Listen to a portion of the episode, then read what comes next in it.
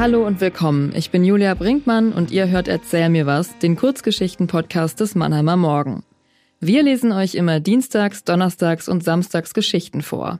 Geschichten, die an unserem Schreibwettbewerb Erzähl mir was teilnehmen.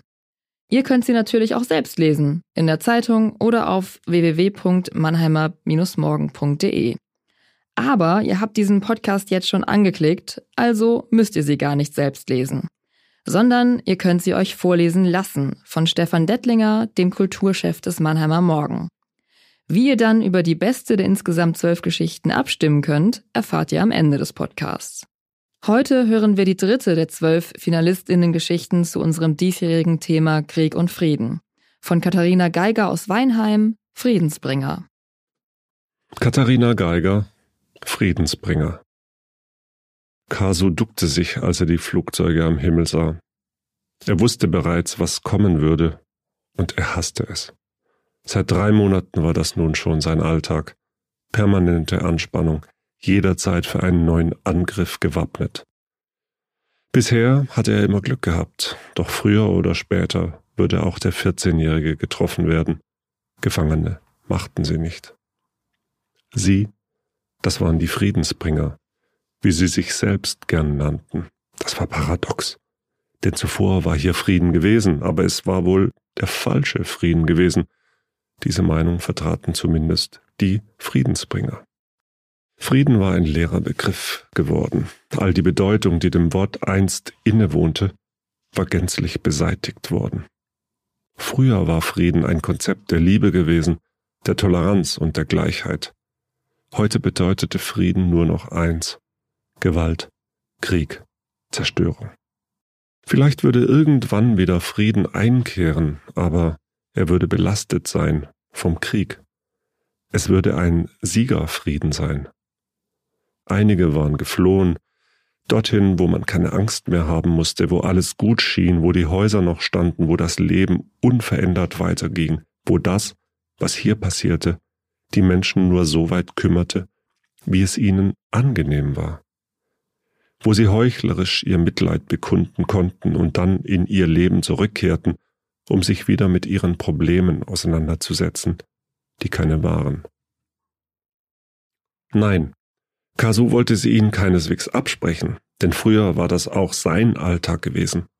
Heute wusste er, dass es manchmal besser war, einen Schritt zurückzutreten und alles noch einmal aus einer anderen Perspektive zu betrachten, um dann festzustellen, dass keines ihrer kleinen Wehwehchen so unlösbar war, wie es schien.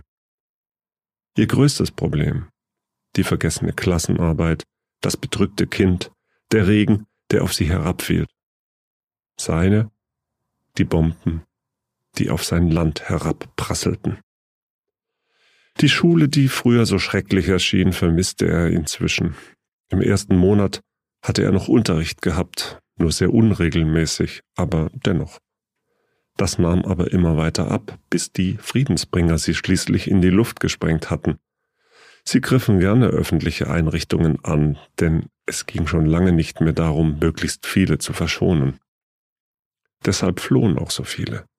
Die Gesellschaft, der Staat würde beseitigt werden. Das stand fest. Es gab keine Hoffnung mehr, den Staat, der zuvor war, wiederherzustellen.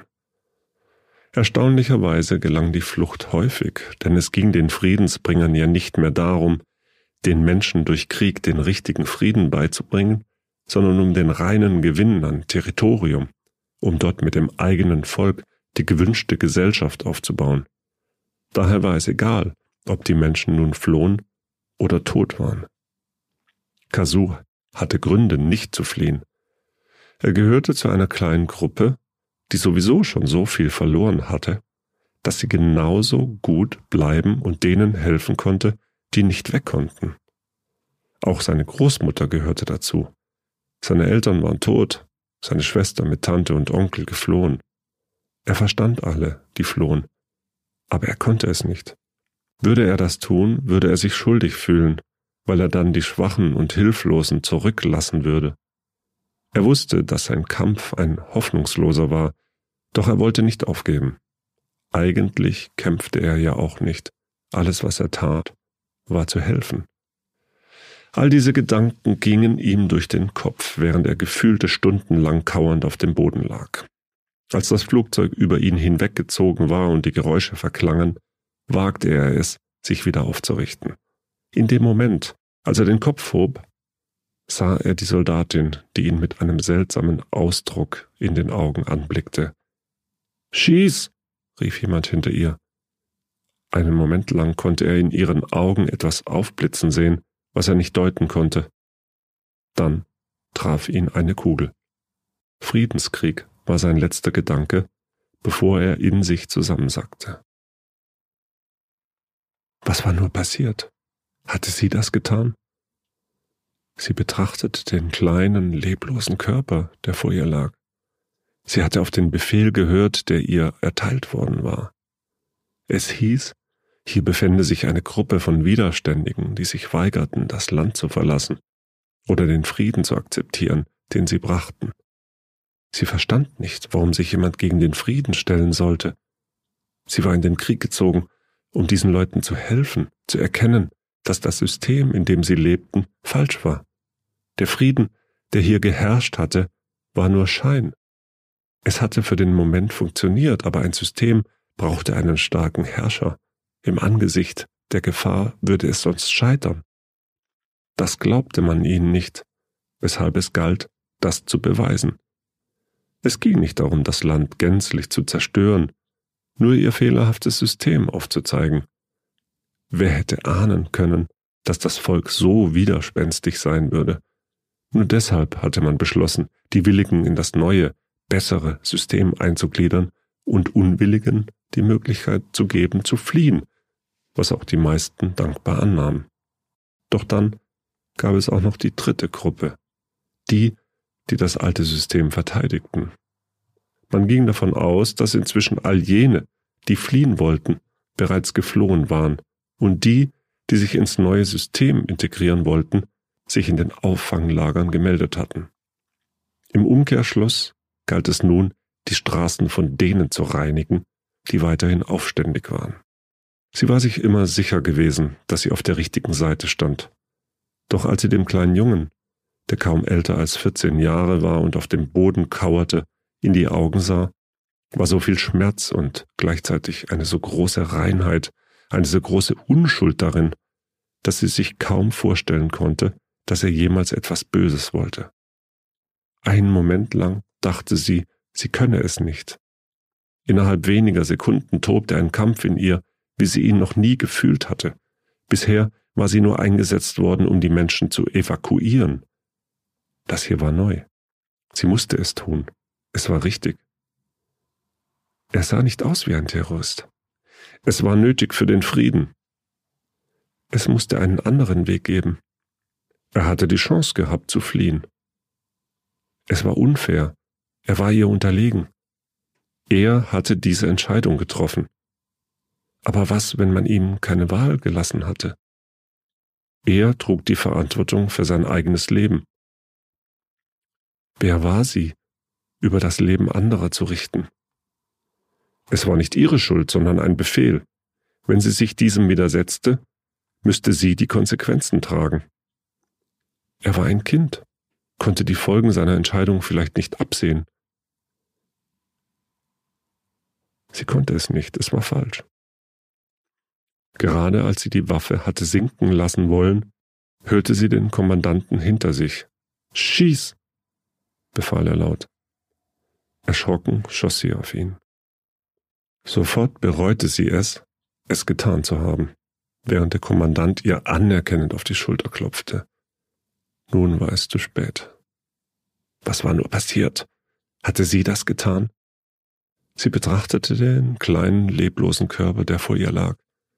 Sie hatte auf den Befehl gehört, der ihr erteilt worden war. Sie war kein Friedensbringer, kein Frieden dieser Welt, konnte Krieg rechtfertigen. Sie war ein Monster. Kurzerhand entfernte sie ihre Abzeichen, blickte in das verdutzte Gesicht des Kommandanten, nahm den Jungen auf den Arm und rannte. Sie wollte seine Familie finden, sich entschuldigen, es wieder gut machen. Sie war ungefähr hundert Meter weit gekommen, als sie den Schuss hörte, dann traf er sie in den Rücken. Lucian schlug erschrocken die Augen auf. Ein Albtraum, keine Realität. Einmal tief durchatmen. Dann traf Lucian die Erinnerung, die Klassenarbeit, die Klassenarbeit. Vergessen. Horror. Lucian würde eine schlechte Note mit nach Hause bringen und dann würde die nächsten zwei Wochen bei ihnen zu Hause Krieg herrschen. Die Eltern würden Lucian umbringen. Als Lucians Eltern fragten, was los war, weil sie den besorgten Ausdruck auf dem Gesicht ihres Kindes sahen, sagte er nur, Lasst mich doch einfach in Frieden. Lucian trat aus der Tür und ärgerte sich über den Regen. Das war Friedensbringer von Katharina Geiger aus Weinheim, gelesen vom Mannheimer Morgen Kulturchef Stefan Dettlinger.